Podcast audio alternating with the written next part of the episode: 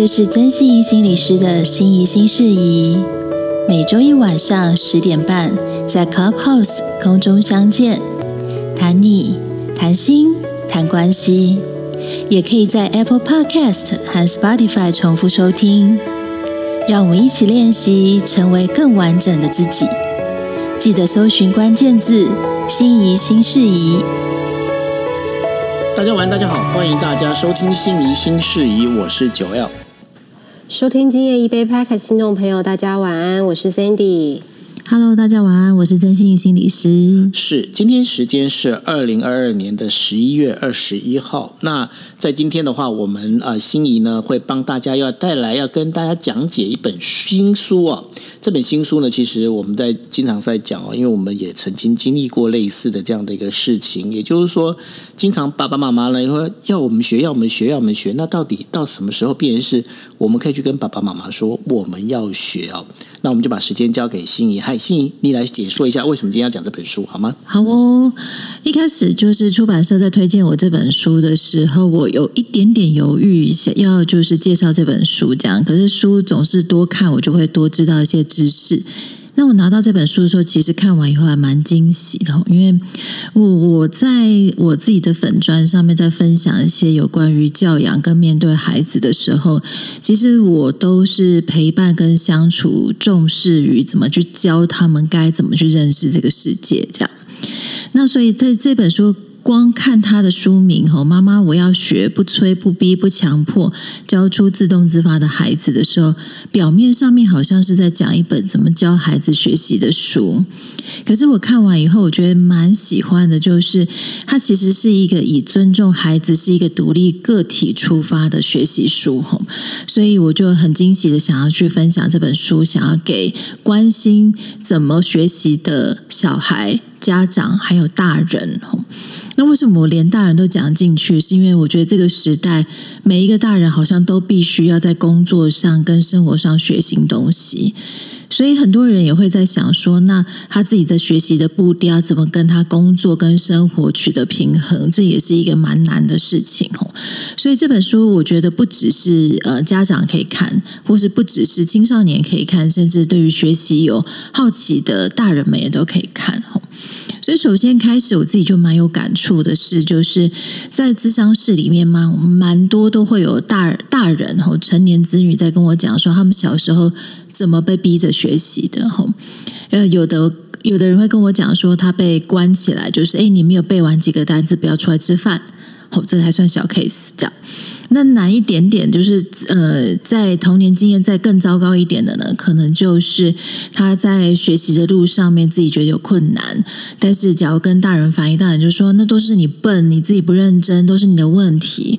所以他一边感觉到学习困难的时候，一边又感觉到自己被贬义了，所以整个学习的路上是感觉到痛苦，又又没有办法能够发展出自信。可对于我们在照顾孩子心里面来讲，我觉得学习很重要的一件事情是，呃，找出孩子跟找出这个个体里面他特殊的优点跟他的特质，然后我们把他的优点发扬光大，然后让他学习怎么跟自己比较呃没有办法那么发亮的弱项去和平共处。可是过去我们自己在小时候的学习经验，我自己啦吼，好像都会希望能够是被要求成通才，红，你哪一科落后，你就加强哪一科这样子，然后你自己那科保持着，好像那就是应该的吼。所以在开始之前，我想要先访问一下 Sandy 吼，就是你从小到大有没有一些学习的经验吼，特别是那种你觉得好像有一种被强迫的学习经验，或者你觉得比较困难的学习经验可以分享的？哦，是有，因为我觉得就是小时候。可能我们还在探索，以以前没有流行什么探索的这样一个过程，然后可能一一开始就要学个七八科左右的那种物理啊、化学啊，就国中时代，那我就觉得那时候非常痛苦，因为其实那个数学啊、物理、化学、理科方面非常非常不擅长，然后也对实验非常的没有兴趣，所以在你很清楚你非常讨厌某一些科目的时候，你又要被强迫去做那些事情，然后你又很确定你以后长大打死都不要做实验，或是这一方面。的一个发展的时候，就会非常的痛苦。你会觉得为什么每天都要浪费时间补习，补到很晚，然后不知道在干嘛？哇，超有感的哦！哎，可是可是换成我的话，我觉得我比较无感哎。怎么说？因为因为我从小我就不喜欢去听老师讲的话。那老师跟我叫我叫我做什么，我一定跟他唱反调。所以呢，我基本上都是自己学习。所以我好像这也是为什么我我那时候我就经常在告诉我自己，就是说我打以后打死我绝对不要当老师。可是呢，就经常我们在讲的一件事情，你不要太早去许这个愿，因为许这个愿的时候，有时候就是会事与愿违，你知道。那但是呢，其实我我自己的学习方式是，反而是我都是自己想要对什么有兴趣，我自己去摸索。但是，呃，会经过很多的跌跌撞撞了，必须老实讲，会变这样子。嗯，没错，就是呃，学习的路上，我们每个小孩都需要大人。哈，有的大人会引导，有的大人会压迫，那有的大人会鼓励，有的大人会觉得很容易帮小孩子贴标签。所以每个孩子都没有办法出生在一个够完美的家庭，也不应该很完美。所以很多小孩在学习的路上，其实是很耗损他们呃跟家庭跟大人的感受，那也很耗损他们在发展出自己自信的过程，这样。那其实，在学习这件事，我觉得还是要回到大人，就是回到家长身上，就是呃，在社会上是不是某一个氛围会形成？这个大人的恐慌，那这个恐慌包含是我们从一零八课刚开始就发现大家在讲素养教育，素养教育。那到底什么是素养？那理论上素养就是我们要让这个知识可以变成他生活上可以运用的一部分。这样，跟我自己在跟孩子互动的过程里面，我看到现在的考试题目，我真的觉得有点点太多了。这样子吼，比如说我们家小朋友现在一个三年级，一个四年级，然后我发现他们的。国语、数学都是考四面跟五面的考卷，然后一个小时要考完。那我看起来觉得很夸张啊，所以我就会打开他们的考卷来看一下，就发现他们现在所谓的素素养题呢，他们的他们是公立小学哦，他们的数学最后一面是要写申论题。什么叫申论题？就是他们得写出你这一题这样子答，你每一个步骤是怎么样的想法，把想法写出来，这样子。那我觉得这个不只是考数学，也考了语文的能力等等的，所以我觉得那个对于现在的孩子来讲，我我个人我个人是觉得，其实比当年的填鸭式教育来得更辛苦。可是当大人没有跟上这个教育的脚步的时候，我们可能就会一把抓，我们就说啊，你这个要会，这个要会，你素养要会，你要会活用，但是你基本的能力也要会，所以大人的恐慌就会变成大人对于孩子的期待。啊，你不能输啊！吼，我们过去常常会有一个很老派的说法，就是不要输在起跑点上面。可是这个期待终究还是大人的，吼，就是到底什么是起跑点，到底什么是输，其实是大人的定义。吼，那大人的期待就会很不小心的就会变成我们对于孩子的评价。如果孩子没有像我们的期待长成那样，我们就说：“诶，怎么这一点都不会啊？这不是很简单吗？”吼。然后，如果诶孩子有达成我们的期待，哇，你真的太聪明，真的太厉害了。那我不知道台下的听众或者在回听的听众有没有发现这两句话有没有什么样的问题？也就是这个问题就在于学习很容易变成大人们对于孩子能力的一个标签。但是实际上，我们在学习的路上，国语、数学、英文等等，它终究只能代表我们整个人大脑里面能力的一个部分，它不能概括成我们所有这个人他接下来生活在这个社会上面他所有拥有的能力。这样，可是我们容易在学习上面就说：“哇，你这很笨啊，这啊，你这样很棒。”所以学习跟呃，学业它终究其实是一个事情，它不是一个人的全部。所以这本书的开始，它其实在告诉大人们，甚至也在告诉在学习路上有挫折的大人们，就是我们要先去区分学习学业只是一个人的一部分，我们才可以透过这个过程里面，不把学习的这个事件贴成对于孩子能力的标签。所以我们在。连接下来就是我们在称赞孩子的时候，哇！你现在这一个呃呃九九乘法，你运算的好流利哦，我觉得这个你有很大的进步。这个是针对孩子在九九乘法上面的肯定。可是如果我们发现，哎，他数学算得很好，我说哇，你真的太聪明，这是天才。哦，这种肯定的方式就不是针对事件，那这样的肯定方式容易让孩子们们不知道他被肯定的是什么。哎呀，我真的很聪明哎，可是不是，我们要肯定的其实是孩子的每一件事的事件，而不是用他的一个事件去肯定他，或是去否定他。所以，这是我们从刚刚前面讲到连到我们在肯定或是加强孩子的一个说法。我们是要肯定他的这件事情、这个行为的表现，而不是容易把他从这个行为跟这个事件概括到这个人。这是第一个部分要跟大家分享的。所以接下来要进到第二个部分，就是。哎，可是我们每一个大人，包含今天在台下听到所有的人，我们可能现在都很想要学习一些新东西，包含是我们到长大，可能还是想要学一些语言啊，或或是说很多很多女性也跟我分享说，因为她太想要看懂，或是要去抢一些韩团的票了，所以她开始学韩文。其实我觉得这就是一个很棒的学习的原动力啊！吼，可是这个学习的原动力怎么来的？吼？其实就是我们发现，我们得到一个东西，可以帮助我们可以更好，或是帮助我们在生活上可以去接轨其他的我们自己觉得很喜欢的东西。可是这是大人们我们长大之后，可能经过学习的跌跌撞撞以后开始发现的。可是孩子的原动力，他需要大人来帮助。所以，如果今天台下有家长，或是回听的人有家长，这边就要开始跟大家介绍这本书是，呃中国的一个自主学习教育专家，叫做傅丽萍女士。他自己有一个女儿，已经十四岁了，所以他会把他自己的经验跟他自己对于教育的理念写成这本书里。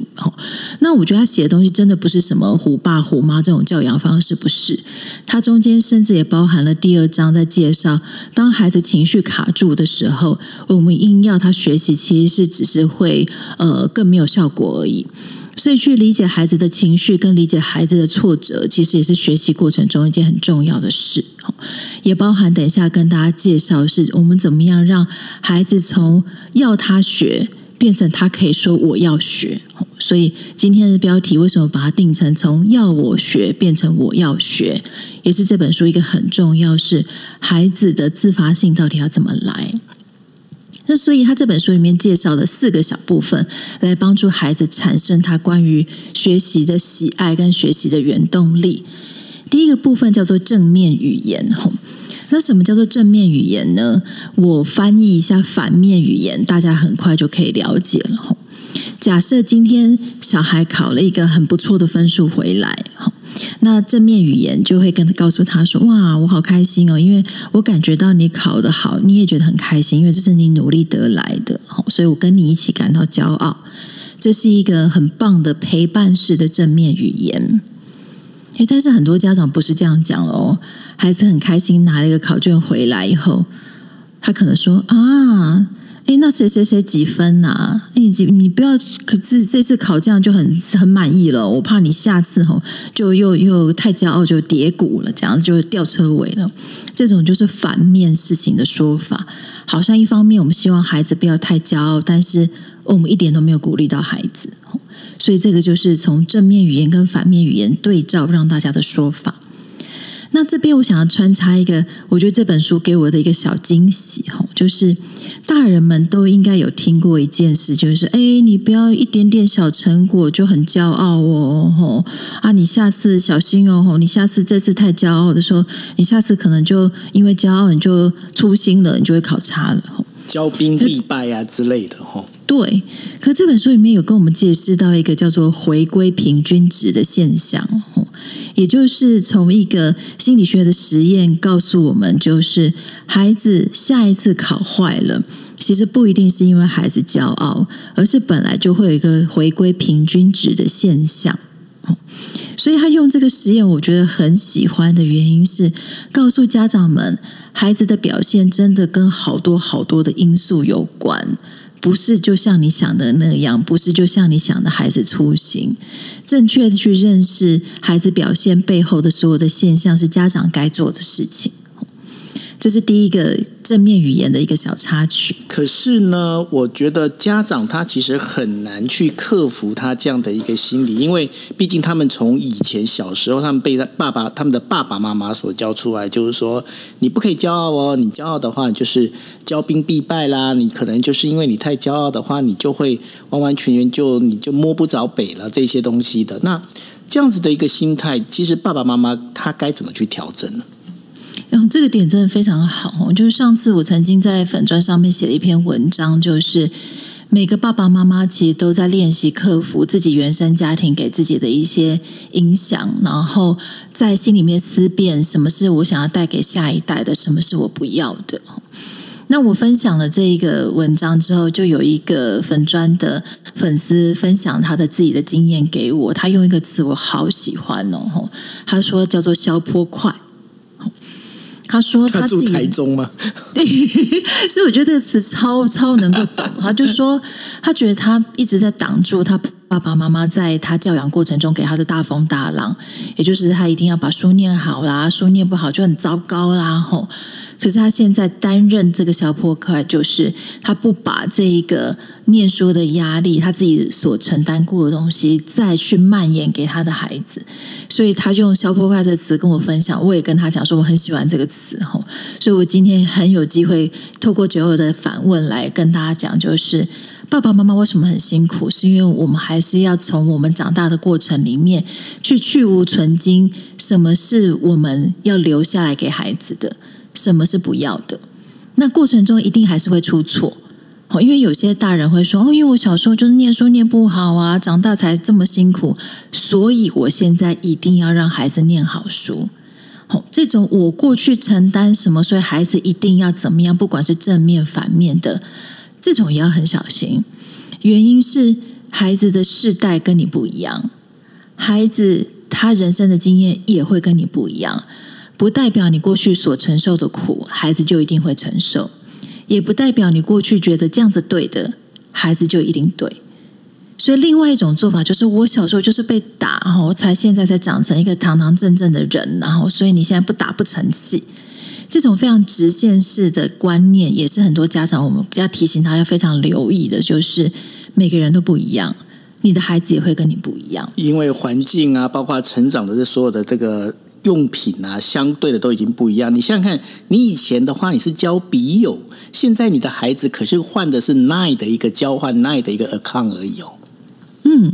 所以你看哦，就这从这一点，我们又可以延伸出说，现在其实很多孩子啊，他们都在承受一件事情，就是像我们的 IG 的现现实动态里面，不是可以分，就是自由可以看到或看不到嘛？那有些人他故意要骂别人，或是去呃，就是搭一些集结起来去霸凌某个人的时候，哎，今天就是一群人吼，他就是用一些线动去骂某一个人，然后之后就消失了。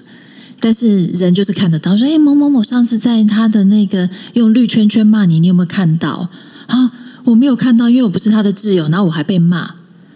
这种这感觉恐怖哎。对，这种点滴的事情，其实现在从国小、国中到高中，都有很多孩子深受这种方式在，在在在他们的生活圈里面被霸凌。可是家长们跟上了吗？其实没有。所以用这个东西更可以连连接到一件事情，是我们必须要放下我们的过去跟身段，去了解我们眼前要照顾的，不管是小孩，或是学生，或是你必须陪伴的呃在学青年们，我觉得都是很重要的。那再来就是讲到正面语言，接下来就要连到就是我们怎么样让孩子有原动力呢？其实就是逐步的让孩子有些自主的能力。那什么叫自主能力？不是你今天刚刚跟他一放学跟他讲说，你今天需要念完国语、数学，然后赶快写你的评量，然后最后赶快去睡觉，最后在睡觉前赶快背一些单字。孩子不应该是用这样的方式学习的。孩子要的事情是告诉他，慢慢自己去经验到他用什么样的学习方式对他来说是好的。所以在孩子还小的时候，我们可以逐步用一种小步放权的方式，就是，诶，你今天想要先看完电视再写功课，还是先看完先写功课再看电视？这是一种，或者你今天想要先写国语还是先写数学？这是一种。那这两个选择法的方式，其实是要要我们的孩子从慢慢的吼帮助他选择，开始渐进到他可以充分放权。今天他想不想要去呃上安亲班，想不想要去补英文？他有办法用一个更广泛式的方式跟家长讨论。哎，我不想要去的理由是什么？那我又想要去的理由是什么？所以慢慢的从第二项小步放权，第三个到充分放权，让他开始自主去决定自己学习的一些方式。然后第四个很重要的，其实是怎么样让孩子透过在学习的过程中去分解他的目标，来产生成就感。那什么叫做分解目标？今天诶，我们希望孩子他能够，比如说，他今天假设他今天是一个高中生，好了，他的多益可能要考到几分，但是我们光跟他讲你的多益要考到几分，这个还是一个很大的目标。所以，我们学习要到怎么分解目标呢？就是就像我们常常讲，你一下跑全马不可能，你一定是慢慢的从呃一公里、两公里、三公里，慢慢去找到你自己可以，哎，我可以达成了。我可以达成了，我接下来才会对于我接下来可以往前走这件事情会越来越有信心。所以，帮孩子设定学习目标这件事情，一开始你们家长可能会需要很多的介入，带着孩子思考，慢慢的就可以帮助孩子用有限的选择权里面来建立他。哇，我可以透过我自己的选择来建立我自己学习的步调。再来就是我透过可以完整的自主来建立我自己的学习方向。最后一个很重要的提醒就是，孩子有时候可能帮自己的目标建立太大了，所以我们要陪着孩子去分解目标。所以这以上这四点是帮助我们孩子有原动力的一个做法。那接下来会请大家稍微去看一下我的现实动态的地方吼，这边有介绍一个我觉得蛮我蛮喜欢这个学习区的概念吼。那这学习区的概念，它分成第一个部分叫做中间叫做舒适区，好，这个舒适区就是学小孩子学的刚刚好啊吼。比如说像我们家哥哥就就有的时候很故意就说啊，弟弟你这三年级的东西我都懂了。所谓三年级的东西就是他的舒适区。所谓的恐慌区，就是很多人现在喜欢让孩子去考一些，比如说他的资优检定。那如果有的时候资优检定对孩子来讲太难，他就可能掉入恐慌区。所以对于学习来讲，最刚好的就是不要掉到恐慌区外，也不要太过在舒适区内，让孩子觉得好像没有挑战的感觉。所以中间的地方叫做学习区。那我知道 Sandy 平常会带领很多呃学员在探索他的职涯，跟他怎么样突破他的现状。不知道 Sandy 关于这一块有没有什么可以分享的？嗯，可是这我这边会比较像是成人哦，就是大家是工作者为主。那我觉得我们刚刚讲到舒适区跟那个恐慌区，我觉得有一点好像现在工作者他们会因为资讯非常复杂的一个影响之下，会让你在中间地带，你会不知道怎么办。那可能是像我们前几集那个信息是有讲到，就是说关于社交媒体啊，或者是旁人的一些影响，可能会让你有一些焦虑的产生。那我觉得这个焦虑可能就会影响你到一个学习，就是发现说。隔壁的谁谁谁，或者是邻居的谁谁谁，或是啊、你妈妈的亲戚的谁谁谁，他们做了什么事情，那好像你自己一无所成这样子。那我就觉得要回到就心仪在讲的，我们每一个人不是。并不是说你现在可以学到很好，就代表你下一次会一定会有更棒的产出。不一定是每一次都一定要一分，然后一点一、一点二。有些时候可能我们要按照自己的一个速度。那这个也回到前几集，就是心怡心事也有讲到，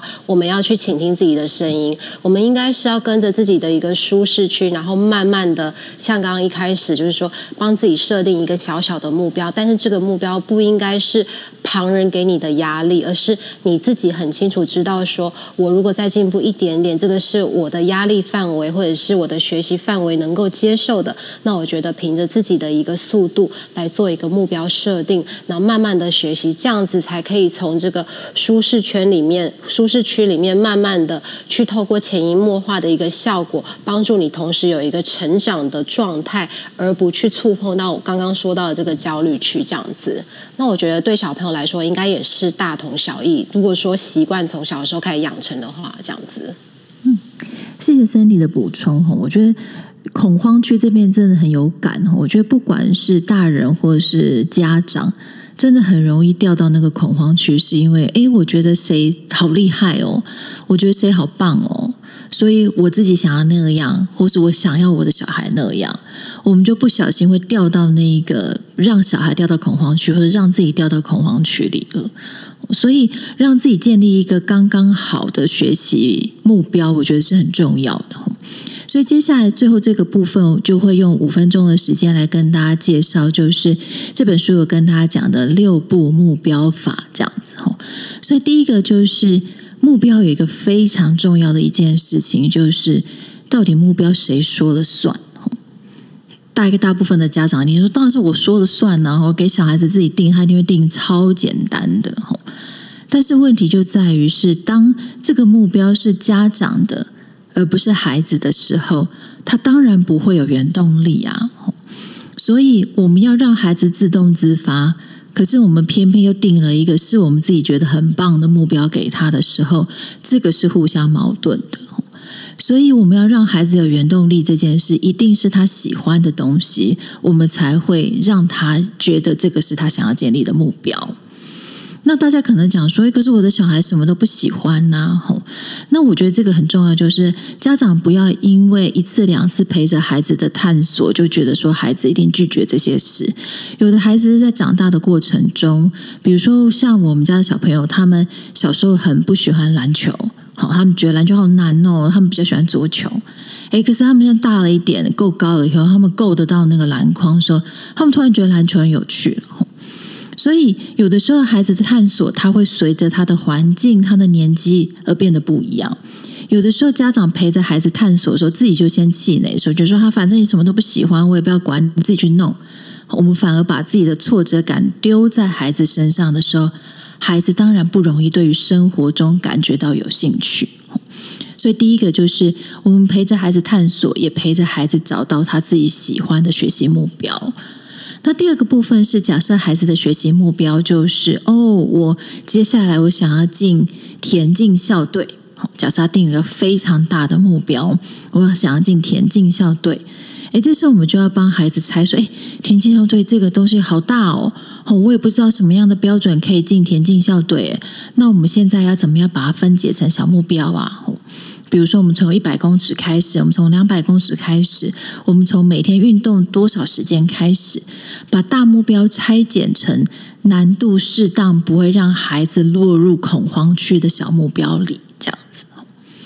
那第三个叫做及时提醒，就是就像我们常在。呃，以前二十几岁、三十几岁说啊，我一定要把英文学好，我每天要背几个单字啊，吼，哎，或是我每天一定要去健身房啊，可是有时候我们就是会偷懒。那小孩子在偷懒的时候，我们就可以跟小孩子在懒惰或是自己觉得比较没有动力的时候，我们就可以跟孩子有一个约定，说，哎，当我发现你开始哦懒得跑步的时候，我们可以用哪些方法来激励你呀？吼。啊，这时候可能孩子要说：“哦，好吧，那陪我看一下一场 NBA 的球赛。好，我看到这些球赛球员们，我可能就会觉得很厉害吧。”我们就会定出一些，当我们觉得懒了、累了的时候，我们有哪些提醒自己的方式。我这一点我觉得蛮好的，因为蛮多家长会忘了这个部分。只要孩子懒了，就会说：“你当时自己不是说你要进校队啊？你现在躺在那边，这样校队是会从天上掉下来哦。”我们都会从贬义的方式来面对孩子。却忘了孩子跟我们一样都会有怠惰的时候，需要有些激励的方式。所以接下来就连到第四点，就是当我们把大目标拆解成小目标的时候，每个小目标都可以有及时的鼓励哦。什么叫做及时的鼓励？当我今天，比如说我一百公尺，我跑了十五秒。好，这时候我们就可以再写在小白板上。今天十一月二十一号，我跑到十五秒了。好，用一个这样子的很大很大的字来肯定自己，这样，这是每一个小目标的及时鼓励。那再来就是会需要有一些检讨的时候，诶，有的时候会不会我们目标定得太急了，目标定定得太太宽松了？我们都会有一个停下来陪着孩子看，说：“哎，你现在三个月就要让自己进步两三秒，跑这么快，会不会我们操之过急啦？我们要不要参考一下别人的意见，随时调整一下那个目标，到适合这个孩子他现在生活上面可以应付的。这是第五点，要随时随地做一个检讨。然后最后一件事就是最后的大鼓励。当孩子真的完成他的目标了，哦，他真的进到校队，他是可以进到田径队的时候，别忘了吼，跟孩子讲说：“哎，你真的做到这件事情嘞，那我们要不要用什么样的方式来肯定你呀？”吼，我们找一群同学来家里面玩吧，吼，让大家一起来跟你一起分享你进进田径队有什么好玩的事情，也当成是我们在家里办一个 party 给你的肯定，吼。用一个比较大的事情，让孩子知道我们跟他一样一起，呃，很祝福，或是也一样很佩服他，透过自己的努力来完成这些事。所以这六点包含第一个谁说了算，第二个把大目标拆成小目标，第三个及时提醒，第四个及时的小鼓励。第五个，随时随地做一些呃目标上面的检讨。第六个是完成大目标以后的大鼓励。这六步目标法其实很适合每个家长陪着孩子在定目标，当然也适合我们每一个大人要替自己定学习目标，到底该怎么样的建立。所以我觉得这个六步目标法是很多人都可以用的，